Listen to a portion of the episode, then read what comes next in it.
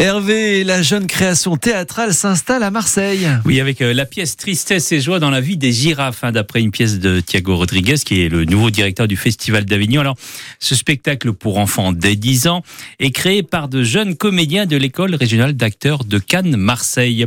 Bonjour Émilie Leroux. Bonjour.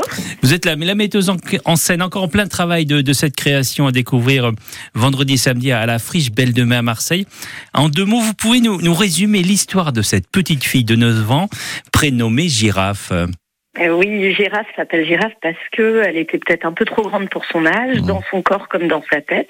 Et c'était le surnom que lui donnait sa maman. Et le début de la pièce, euh, bah, Girafe est dans une situation un peu grave parce que ça, ça, enfin, grave hein, complètement. Sa maman est, décédée depuis peu, et donc on la découvre avec son papa qui essaie de remonter la pente euh, lui aussi, de tenir le choc, d'encourager Girafe à, à, à voir le, le, côté positif de la vie.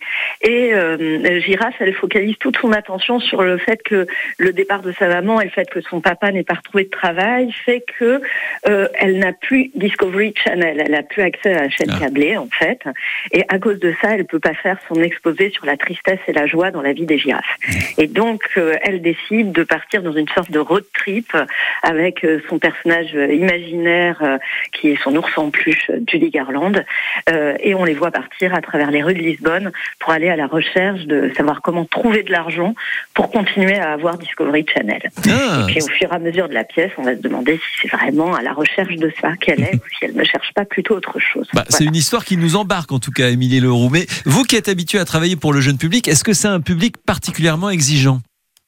Euh, c'est un public euh, précisément exigeant parce que en fait, euh, je crois que les, les, les, enfants ont une sorte d'appétence à se faire raconter des histoires et du coup le moindre détail sur scène, il, leur raconte quelque chose. Donc on a, ça nous oblige à être extrêmement vigilants à tous les signes qu'on donne à entendre, qu'on donne à voir, parce que très vite on peut sinon les emmener sur des fausses pistes de sens. Et c'est un public aussi très exigeant parce que ce qui fait qu'un jeune public reste à l'écoute d'un spectacle, c'est la capacité des interprètes euh, à être au présent avec eux et que ça leur donne envie d'écouter. Donc c'est vraiment un, euh, contrairement à ce qu'on peut penser, on peut considérer que le théâtre qui s'adresse à la jeunesse, ce serait du théâtre auquel on aurait enlevé quelque chose. Je considère plutôt le contraire. Je trouve qu'il y a une grande, grande exigence euh, dans l'écoute des enfants. Alors, Émilie Leroux, pour, pour terminer, dans, ce texte, le nounours qu'on dit suicidaire, qui s'appelle Judy Garland, s'exprime dans un langage très fleuri et même plus. Comment vous abordez ça? Parce que les gros mots, ça fuse là.